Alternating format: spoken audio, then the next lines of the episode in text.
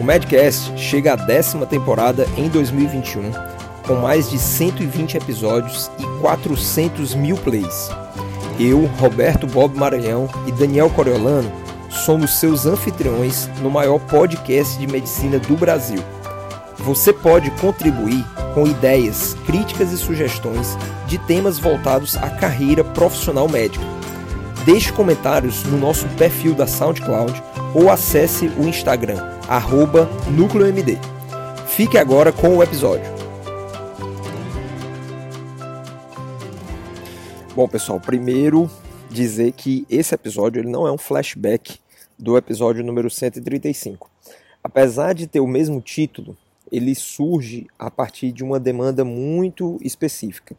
Aqui com vocês, Roberto Bob, mais esse episódio do Medcast. E na data de lançamento desse episódio, que vai ser no dia 10 de maio de 2021, eu vou fazer parte de uma atividade do grupo de estudantes da Universidade Federal de Campina Grande, mais especificamente um grupo de estudantes ligados à IFMSA. Para quem não conhece, a IFMSA, eu até inclusive é, faço aqui a cobrança para o pessoal da IFMSA da nossa entrevista. Há muito, muito, muito tempo nós temos feito uma aproximação da Núcleo MD com a IFMSA e eu não escondo de ninguém que admiro muito o trabalho dessa instituição, né, que é uma instituição é, é, essencialmente construída por estudantes de medicina, para estudantes de medicina, mas que faz um trabalho incrível em relação a tudo que você possa imaginar do campo da saúde, principalmente aquilo que eu mais valorizo, né, que é a questão da promoção da saúde.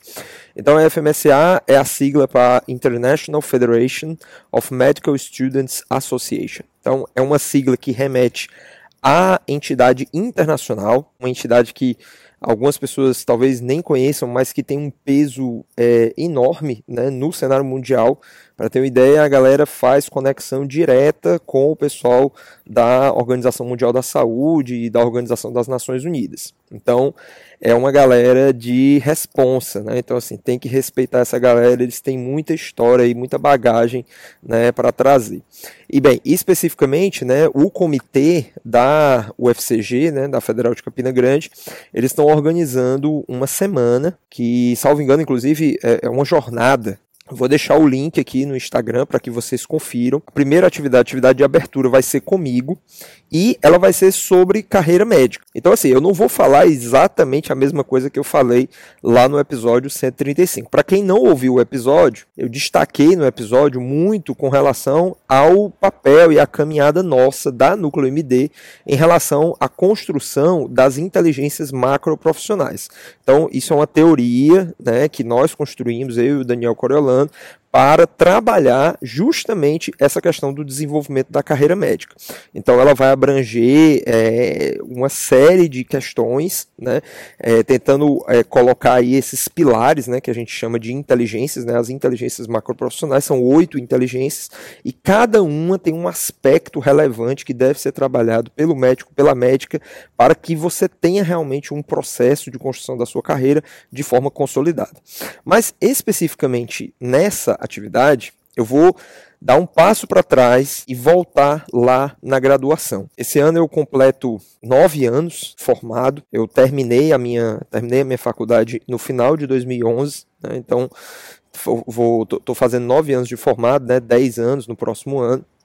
E assim, não posso dizer que é uma carreira consolidada, né? afinal de contas ainda é uma carreira recente, mas posso dizer que sim, né? eu acho que experimentei muito do que está disponível hoje dentro do mercado de trabalho da medicina. Obviamente que eu tenho um nicho específico né, dentro da minha formação, porque sou médico de família e comunidade, então, por exemplo, é, não tenho muito é, é, o que falar sobre uma carreira de um cirurgião, mas posso sim posso sim trazer elementos para que as pessoas que pensam em seguir né, por esse caminho específico da medicina possam refletir sobre algumas questões.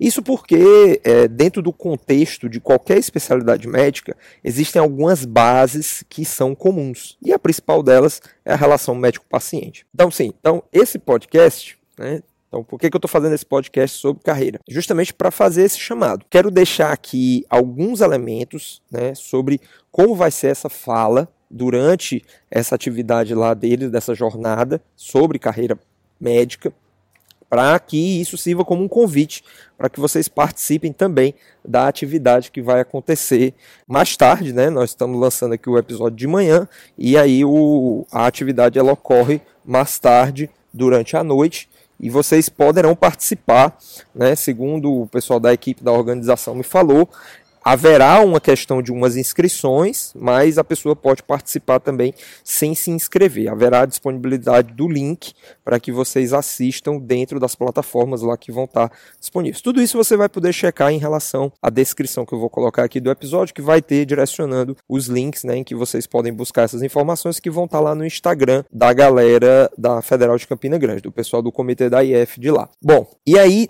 dentro desse contexto, né, como, como são estudantes, né, como é a galera que está na graduação, então a, a ideia é que a gente primeiro tente visualizar esse nosso papel enquanto profissionais de saúde hoje. Né? Então, é, a formação ela vai acontecendo para nós né, durante os seis anos da faculdade de uma maneira pouco contemplativa, né, dentro do meu ponto de vista. Claro que eu está com 10 anos que eu saí da faculdade, mas eu fui professor né, durante três anos, mais ou menos, dentro da Federal do Ceará, né, que foi onde eu me formei, e tenho a experiência de contato com os alunos que é, passam comigo lá na unidade de atenção primária que eu atuo, que é o pessoal que, que roda o internato, né? Eu não sei, em algumas escolas o nome é, é outro, mas é aquele período final lá do estágio em que você tem que rodar nos serviços, né, e tudo mais. Então, essa galera eu mantenho um contato constante, né, e posso dizer é, com muita tranquilidade que aparentemente nesses últimos 10 anos não houve aí uma grande mudança dentro da estrutura de formação, pelo menos aqui no Ceará, foi onde eu me formei. Então, o que acontece é, a gente tem muito pouco esse aspecto contemplativo, ou seja, onde é que nós estaremos e o que faremos quando nos formarmos. Essa, essa preparação para o dia em que a gente recebe o nosso diploma, que a gente vai no CRM, pega o número para colocar no nosso carimbo e que a gente de fato está autorizado a exercer a medicina, ele ainda continua muito nebuloso. Né? Eu não sei exatamente o que é que eu vou fazer quando eu estiver sozinho né? e que eu tiver que conduzir os casos de uma maneira completamente autônoma. Não sei se vocês também têm, têm essa angústia, né? E aí, mais uma vez, chamo para que vocês se cadastrem na SoundCloud, façam comentários aqui no episódio para a gente poder dialogar um pouco, né? Eu até estou pensando em criar um grupo do Telegram do Medcast né, para ver se é, facilita aí essa comunicação de repente, né, de vocês postarem dúvidas sobre o episódio e comentarem alguma coisa a respeito de novas coisas que a gente pode colocar aqui dentro do Medcast. Mas enfim, é, isso aqui tudo são ideias, né? O episódio de hoje ele está sendo feito assim um pouco, digamos assim, não planejado, né? Acho que vocês estão percebendo aí que talvez tenha até um certo ruído porque eu não estou gravando aqui no, no meu ambiente natural, mas espero que não prejudique o, o áudio né, desse, de, desse episódio. O episódio de hoje, na verdade, seria a autonomia do paciente, né, mas eu joguei o episódio para a próxima semana e estou fazendo esse por conta dessa atividade que vai acontecer mais tarde. Enfim, então essa questão da gente contemplar, né, ela faz com que a gente reflita. Então, assim, durante a graduação, né, como é que eu posso, de repente, direcionar algum aspecto né, do, dos caminhos que eu vou trilhar ali na minha formação, já pensando no momento em que eu estiver formado? Né? Então, isso é um aspecto muito significativo. Assim. Às vezes, dentro, da própria, dentro do próprio universo da faculdade, a gente tem ali alguns elementos né, que podem ser facilitadores desse processo aí de você entender como é que você vai desempenhar de fato a sua função quando você estiver formado, né?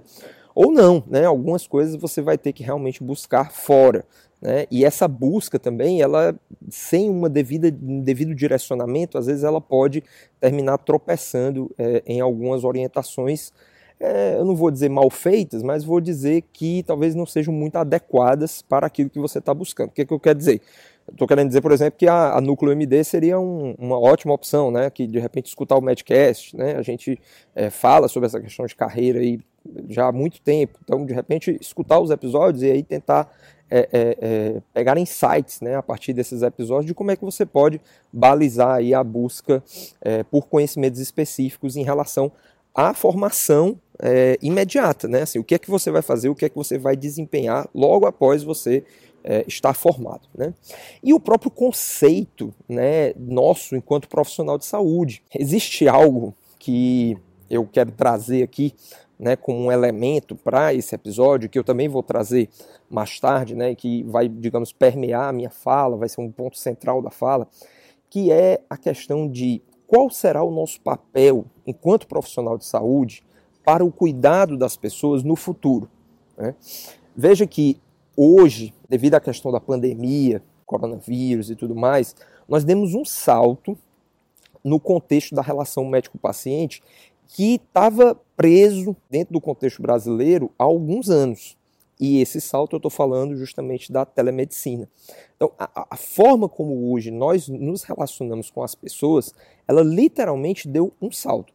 Ela vinha ali ensaiando esse salto através das redes sociais. Hoje nós temos muitas pessoas que têm como trabalho principal orientar profissionais de saúde, especificamente médicos, sobre como se comportar, como se é, é, orientar dentro do contexto das redes sociais, como usar bem a ferramenta do Instagram, é, do Facebook, é, do próprio WhatsApp, do Telegram, para que você estabeleça esse relacionamento com os seus pacientes. Então, isso é muito significativo. E a pandemia, ela trouxe à tona essa questão do virtual, né, de você poder estar junto à pessoa que você está cuidando sem obrigatoriamente estar presente junto a ela. E eu posso dizer né, que nesses né, um ano e pouco de pandemia, essa experiência da telemedicina ela realmente foi incorporada.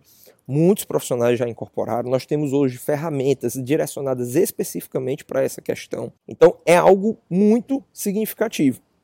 No episódio 135 eu falei que isso não é essencial, tá? Quando a pandemia passar, né, e a gente espera que ela passe o mais rápido possível, né, com a questão da vacinação, mas quando ela passar, haverá talvez algum tipo de retrocesso, mas não, não no sentido é, negativo da palavra, simplesmente a gente vai dar um passo para trás em relação às ações da telemedicina que hoje estão consolidadas. Consolidadas assim, né? Que, que, que a gente está desempenhando. Isso por quê? Porque a gente vai voltar à possibilidade de ter nossas consultas presencialmente como a gente tinha antes, ou muito parecido. Né? Ninguém sabe como é que vai ser esse cenário de pós-pandemia ainda. Mas o fato é que a telemedicina ela vai ficar, né? de alguma maneira, né? ela haverá de ficar né, dentro de uma normativa que ainda não está estabelecida. Como é que vai ser isso no pós-pandemia? Porque tudo que a gente tem em termos legais, né, resolução do CFM, a própria lei da telemedicina, né, que foi sancionada lá pelo presidente, que tinha um veto, depois tiraram o veto, ela vai ser modificada, porque já está no texto dela que ela só é válida devido ao evento da pandemia. Então acabou a pandemia, essa lei é como se ela deixasse de existir. Então, provavelmente, ela vai ser reformulada para definir como a gente vai poder continuar a exercer a telemedicina. Então, o que, eu, o que eu quero dizer é que esse aspecto da relação nossa com os nossos pacientes, ele vai ter que ser é, novamente trabalhado. Porque o que eu visualizo bastante, que é, é um ponto de destaque para mim, é que cada dia mais nós temos que estar ao lado das pessoas para orientá-las, para explicar a elas o que está acontecendo dentro da sua vida por um acometimento de uma doença, de um hábito de vida que não é saudável, de uma sensação de adoecimento que lhe acomete, de um contexto de saúde mental que está intrinsecamente conectado com a ambiência em que a pessoa está inserida, a, a, sua vida social, o seu contexto familiar, a, as, os, os, problemas que o, o, cenário em que ela, aquela pessoa está inserida é causa de angústia para ela, violência, insegurança. Então, tudo isso é muito importante para entender por que, que a pessoa está se sentindo doente. Isso dentro da medicina de família a gente separa, né? O illness e o disease. Né? Então, você tem a doença, né? O, então, que a, que a, pessoa realmente tem uma patologia, sei lá, ela tem um câncer, né? ela está ali, eu, eu, eu, sei que os sintomas que aquela pessoa apresenta é devido àquele quadro, né? É devido àquele problema específico, àquela, àquela patologia, e você tem situações em que não obrigatoriamente você vai ter um ente causador, né? você não tem ali um vírus ou, ou um, uma célula neoplásica, não, a pessoa simplesmente se sente doente, ela, ela adoece. Né?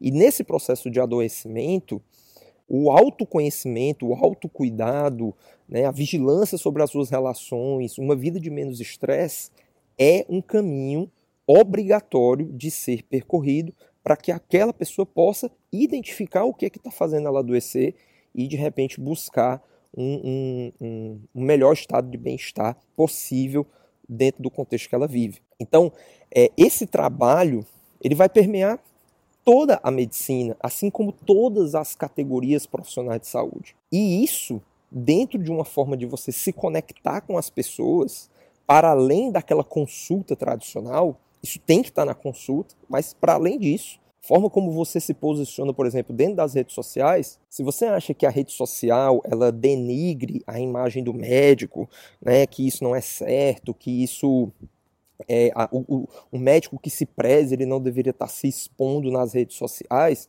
pense que um, um médico ruim, um médico ruim, e aí não tenho pudor de dizer isso porque tem gente ruim em toda, em toda profissão, né? A gente tem advogado ruim, juiz ruim, enfim, nós temos to, todo tipo de exemplo de coisas ruins, independentemente do cargo que a pessoa exerce. Então nós temos médicos ruins também, né? Infelizmente, né? Que bom que a gente não tivesse, mas nós temos. Então, no momento em que você se priva de participar de um espaço, por exemplo, de rede social, e um médico ruim ou uma médica ruim está lá na rede social divulgando uma informação ruim para as pessoas, o fato de você não estar lá, você corrobora com aquilo. Porque a sua omissão, a sua omissão dá espaço para que pessoas de má índole influenciem o público de uma maneira geral. E aí nós temos algumas aberrações. Né? Nós temos literalmente aberrações né, de, de colegas médicos que, infelizmente, eu, eu não sei exatamente baseado em que, orientado por quem, fazem determinados tipos de cenas né, na internet que é, assim, é aquela coisa da vergonha alheia né? Assim, é de fazer vergonha a qualquer pessoa, é de virar motivo de piada. E aí isso respinga em toda a categoria. Né? Todos os médicos sofrem com isso, né? principalmente aqueles que são bons médicos. Então, estar nas redes sociais não é que seja uma obrigação, mais uma vez. Nenhuma tecnologia, até hoje pelo menos, é, veio para dizer assim: olha, você vai ter que usar essa tecnologia, porque senão você não vai poder exercer a medicina. Talvez o papel, né? O papel realmente não tem como a gente fugir dele. Né? A gente vai ter que usar o papel em algum momento. Mas nada é obrigatório. Né? Nada é obrigatório. Então nós temos que pensar os caminhos. Nós temos que pensar os caminhos. Então essa vai ser o, o, o cerne né, desse nosso papel como, como orientadores, como guias. Né? Aí alguém pode dizer assim, ah, então vai ser um coach. Pode ser, pode ser, né? O médico coach. Né? Eu não tenho preconceito com essa palavra coach. Né? As pessoas é, também é, trouxeram um, um senso de pejoração muito grande em cima dessa palavra, mas pelo mesmo motivo da questão da pessoa que é boa e a pessoa que é ruim. Né? Então, devido ao fato de muitas pessoas se dizerem coaches e serem pessoas ruins, ficou é, toda essa pejoração né, em cima do coach. Mas o coach nada mais é do que aquele cara que é um guia, né? aquele cara que é uma referência, aquele cara ou aquela, aquela mulher né? que é, você, nossa, admira tanto que você quer ter ali do lado né? para que ele te dê opinião, para que ele te dê conselho. Né? Isso, isso, isso é o coach. Né? Ele, ele, ele vai entrar dentro do teu contexto de vida para tentar tomar uma decisão junto com você, te apoiar nesse sentido. Então é o treinador, né? aquele que está do lado, aquele que está vendo teu esforço, está te dando energia, está te dando empolgação para que você não desanime. Como é que uma pessoa dessa pode ser ruim? Né? então é a questão do conceito, né? da palavra. Né? A gente não pode é, é, é, denegrir uma palavra. Né? É uma palavra, gente. Então o que pode ser denegrido, o que pode ser criticado são as pessoas que exercem uma determinada função de maneira mal feita, de maneira é, é, negativa, se aproveitando dos outros, né? Esses aí realmente merecem e devem ser criticados, né? Para que não continuem fazendo é, uma ação ruim, no sentido único e exclusivo de prejudicar as pessoas em benefício próprio, tá? Bom, então falei aqui um bocado sobre essa questão da carreira, deixei aqui algumas ideias no ar, espero que vocês tenham assimilado aí mais ou menos. E logo mais vocês estão convidados para participar desse evento, em que eu vou estar tá lá presente, né? A gente vai ter um espaço dentro da conferência que alguns estudantes, os que foram inscritos, né, pelo que eu entendi, são até 100 inscritos, vão ter a oportunidade de interagir, e, mas todo mundo vai poder assistir. Né? Então vai ter uma plateia que vai estar mais próxima e uma outra plateia, um grupo, né, um público maior que vai estar é, numa área externa. Enfim, então espero que todos possam aproveitar esse espaço e vou é, matutar aqui a ideia do canal do Telegram. Né? De repente, acho que eu talvez até poste lá no Instagram da Núcleo MD para ver o que é que vocês acham. E aí, se vocês toparem, a gente faz um canal do Telegram só para fazer a questão dos comentários né, aqui do, do Madcast. Mas lembrando, lembrando que se você pudesse cadastrar na SoundCloud, você também ajuda muito a gente, porque o seu a sua curtida, né, as estrelas que você coloca lá para o podcast ficam públicas, né?